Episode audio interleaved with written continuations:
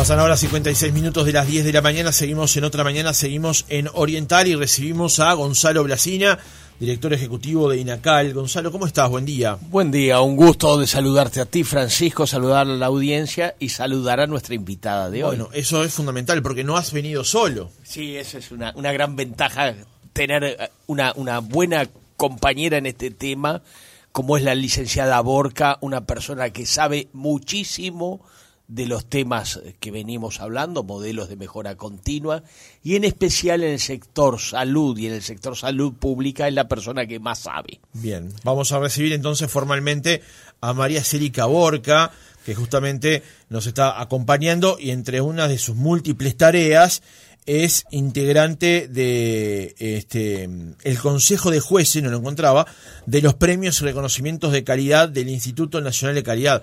María Cérica, buenos días, ¿cómo estás? Muy buenos días, muy buenos días a toda la audiencia y muchas gracias por, por la invitación. Muy Realmente es un gusto que nos acompañes esta mañana y nos cuentes tu experiencia. Este, en primer lugar, hoy, ¿cuál es tu tarea por fuera de INACAL, me refiero? Bien, sí. Hoy este, soy la actual directora de la Unidad de Calidad y Desarrollo Organizacional.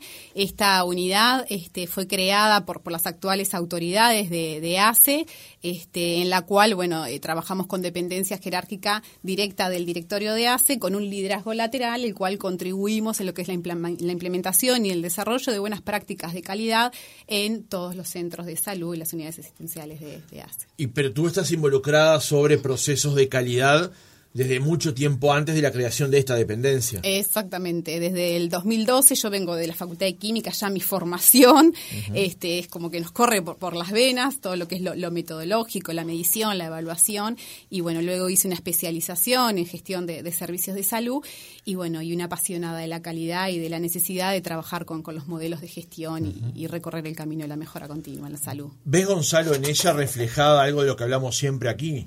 De que una persona que está desde el año 2012, hace este, 11 años, involucrada justamente en los procesos de calidad, en este caso en la salud, ¿no? Digamos, aplicado a esto. Sí, sin duda, sin duda que el involucramiento en la formación, pero ella dice algo que es, es tal cual, o sea, nos corre por las venas a quienes pasamos por la facultad de química, porque eh, no hay química sin calidad en realidad, o sea, la necesidad de cuantificar calidades es algo propio de la química, o sea, eh, estamos tomando un vaso de agua, el agua puede tener calidades muy diversas, desde un agua que no es potable hasta un agua destilada, o sea, entonces es la esencia de nuestra formación profesional el cuantificar, el tener indicadores y, y el ser capaces de determinar niveles de calidad ella lo está llevando a la gestión, que esto es muy importante. Llevarlo, en un ambiente como la salud, nada más y nada menos. ¿no?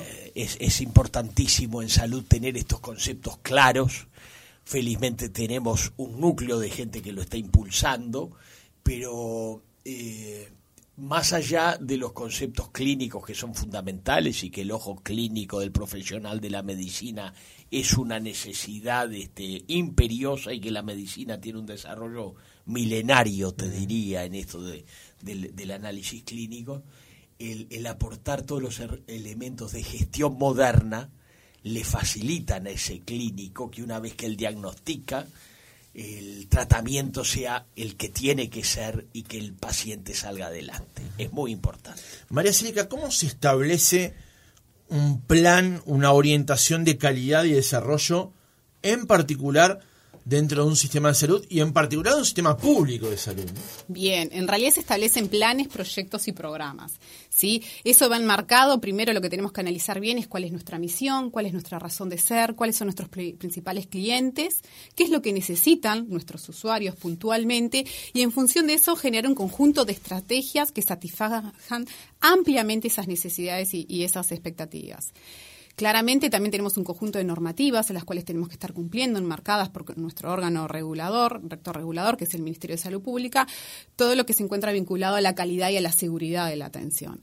En esto es que, las actuales autoridades este, deciden recorrer este camino en forma más, organizada, más alineada, sistematizada, con, marcos y políticas institucionales enmarcadas en, en, las realidades de la institución y la necesidad de nuestros usuarios. Y bueno, y allí es que se elaboran un conjunto de objetivos, de objetivos generales, objetivos específicos y un conjunto de proyectos este, orientados al cumplimiento de, esos objetivos, siempre poniendo como centro del sistema al usuario. Y allí es que avanzamos en una gestión por proceso, gestión por resultados. ¿Y cuán receptivo son aquellos que dirigen esos centros? Porque eh, no, estoy hablando de corporativismo, sino estoy hablando de una idiosincrasia en Uruguay asentada en Acá lo hacemos de modo artesanal. Totalmente, es sumamente importante lo, que tú estás planteando. Si bien yo hace 12 años que estoy en, temas de gestión, hace 22 años que trabajo en, salud, este, y hace 22 años comenzar a hablar de estos temas,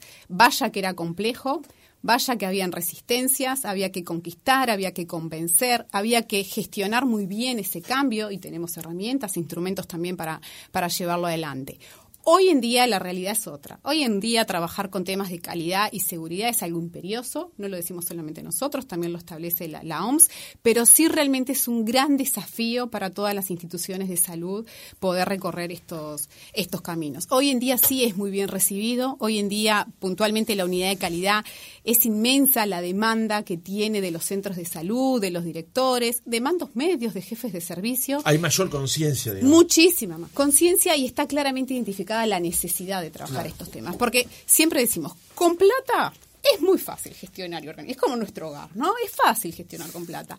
Ahora, eh, hace como servidor público, este, justamente nuestros recursos son finitos. Eh, en estas situaciones, cuando más tenemos que, gestionar, que organizar, que administrar, que hacer uso eficiente de nuestros recursos y garantizar la calidad y la seguridad de nuestros usuarios. Allí es cuando tenemos que trabajar con modelos de gestión y con sistemas de mejora continua. Claro.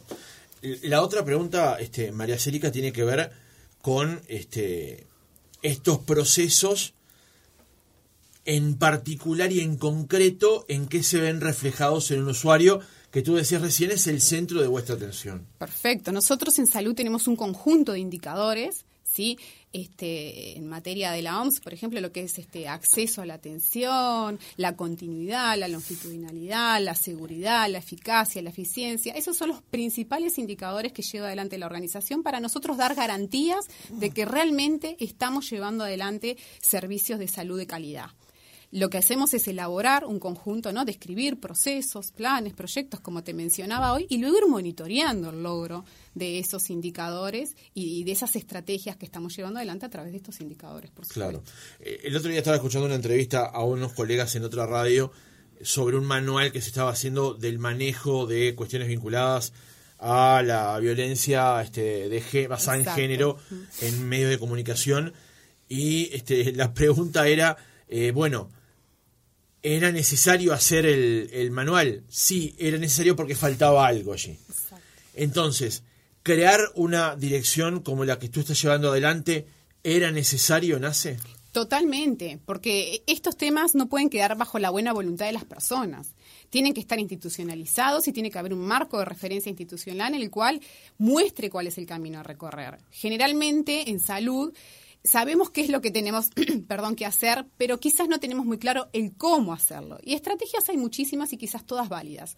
ACE tiene que pensar, planificar cuál es la mejor estrategia que tiene que llevar adelante. Y esas son las herramientas que nosotros debemos de darles a nuestros equipos de salud, no solamente en el qué deben hacer, sino cómo deben hacerlo. Y para eso están los procesos. Perdón que te interrumpa, Círica, pero eh, el, el qué está claro, el cómo es en donde se basa el esfuerzo, porque si no si no hay algo institucionalizado, puede que haya impulsos eh, no colectivos que terminen por diluir el esfuerzo final. Exacto. Y siempre en todas las organizaciones tenemos que comprender y entender que hay diferentes tipos de intereses. ¿No? Están los intereses institucionales, los intereses personales y los intereses grupales. En este conjunto de estrategias tenemos que hacer los mayores esfuerzos para poder alinear estos intereses, siempre poniendo como centro del sistema al usuario. Y en eso es que estamos trabajando.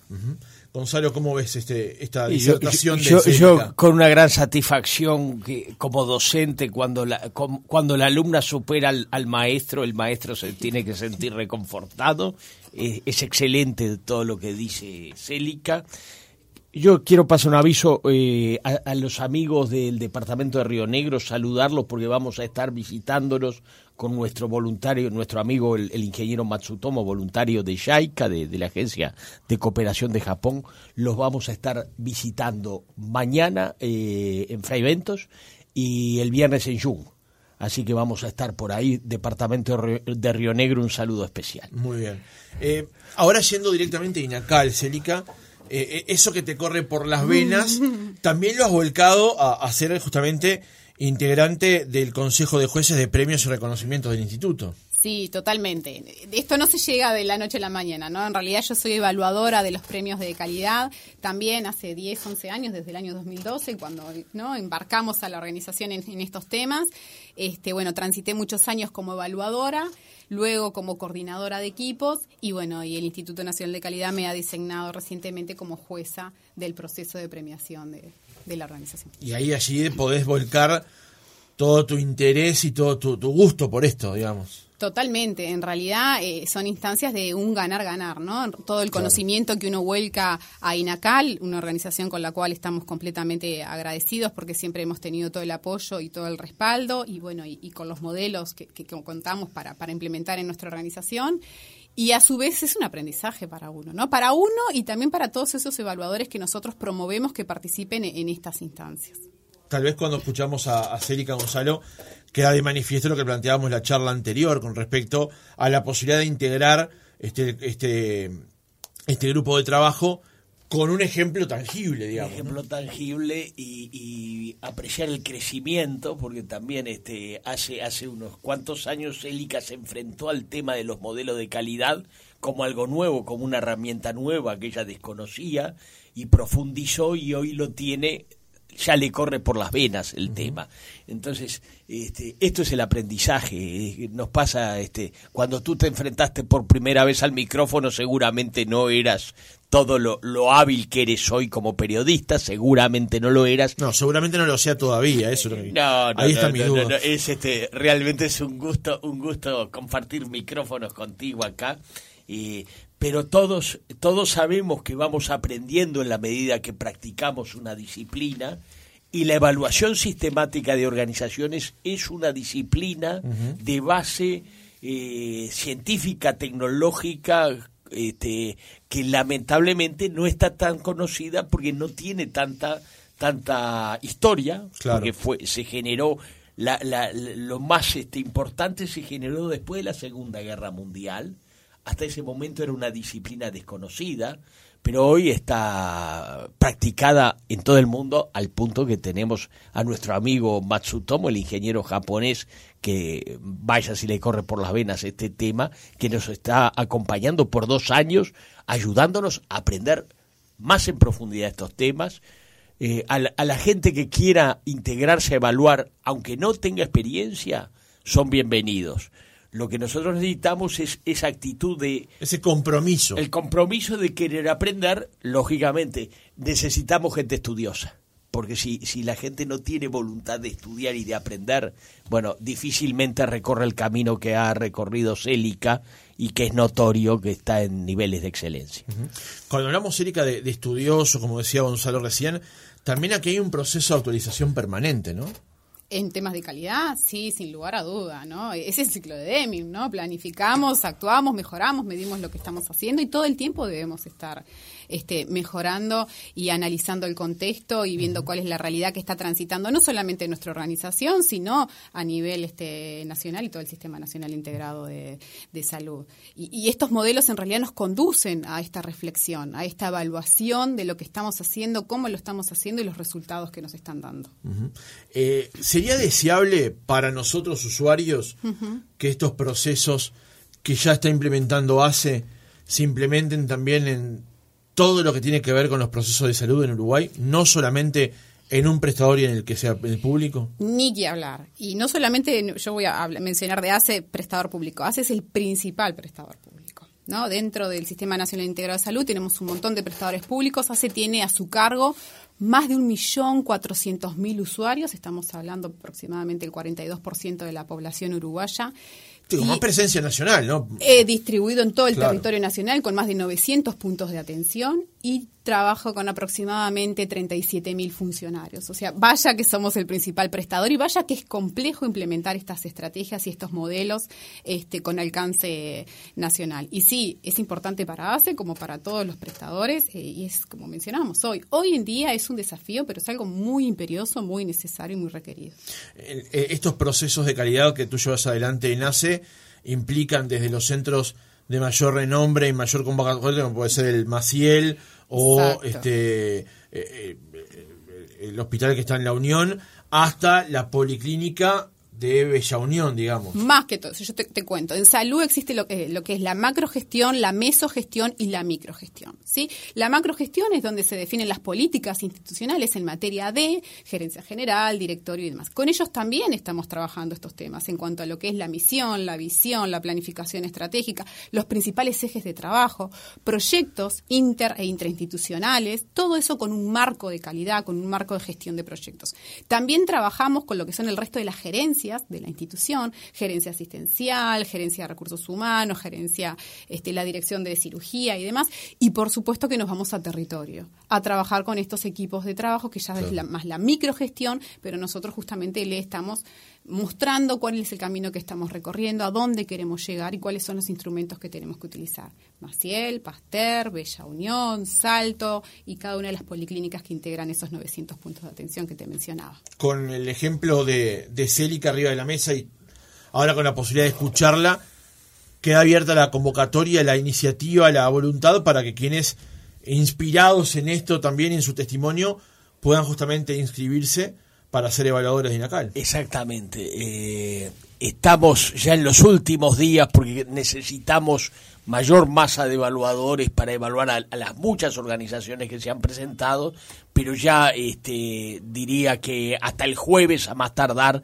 este, deberían deberían estar, o sea, mañana a más tardar deberían estar manifestando su, su voluntad de participar, que es eh, entrar en página web y llenar un formulario y enviarlo a INACAL. Básicamente es eso. Y es muy sencillo, ya lo has comentado en varias oportunidades, cómo entrar a través de la página web. Sí, nosotros procuramos, porque consideramos que eh, tenemos que usar las tecnologías más modernas, o sea, facilitar al máximo el contacto a, quien quiere aprender realmente estos, estos temas.